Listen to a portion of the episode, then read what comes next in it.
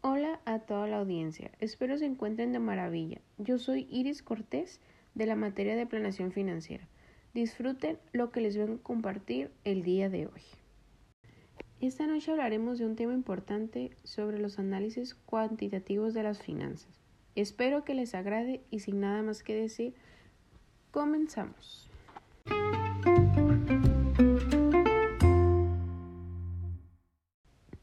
Para introducirnos un poco en el mundo de las finanzas, el análisis cuantitativo es actualmente un campo muy importante dentro de las empresas. Los expertos que tengan conocimiento de esta materia son cada vez demandados. Pero, ¿qué es el análisis cuantitativo? A través de este podcast te presentamos en qué consiste esta rama de las finanzas cuantitativas. El análisis cuantitativo es el empleo de métodos matemáticos y estadísticos para evaluar una inversión.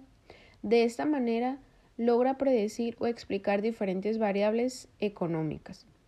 El análisis cuantitativo con frecuencia emplea herramientas derivadas de la física y la estadística para llevar a cabo su cometido.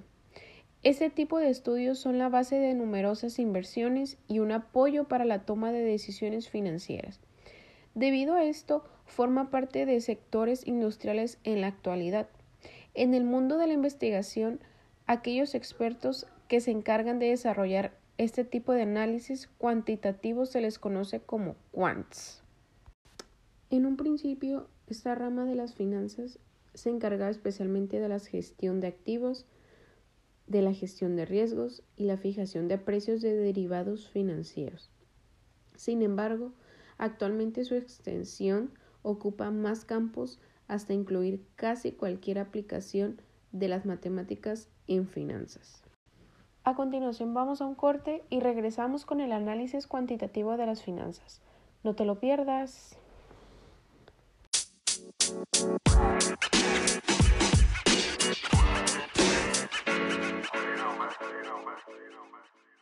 Y seguimos en este podcast. Ahora se preguntarán, ¿cuándo surge el análisis cuantitativo? El origen de esta técnica se remonta al momento en el que se desarrollaban las finanzas cuantitativas en Estados Unidos en los años 70. En ese momento, algunos comenzaron a utilizar fórmulas matemáticas para la asignación de precios de acciones y bonos. Entre sus pioneros se encuentra Harry Markowitz y Robert Merton. Harry Markowitz fue uno de los primeros economistas que adaptaron conceptos matemáticos en las finanzas. Para el año 1969, el economista Robert Merton se encargó de exponer e introducir el cálculo estocástico dentro de los estudios de finanzas.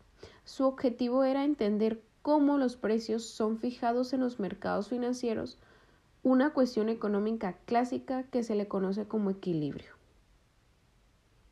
Bueno, Hoy en día el análisis cuantitativo es una demanda que no deja de crecer en diferentes campos de las finanzas.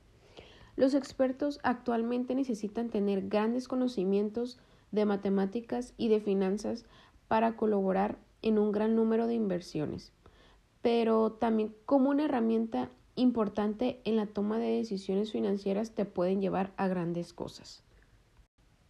Sin más por el momento, agradezco a todos los que se hayan tomado el tiempo de escuchar este podcast.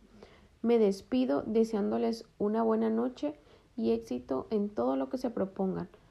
Una vez más, gracias. Hasta la próxima.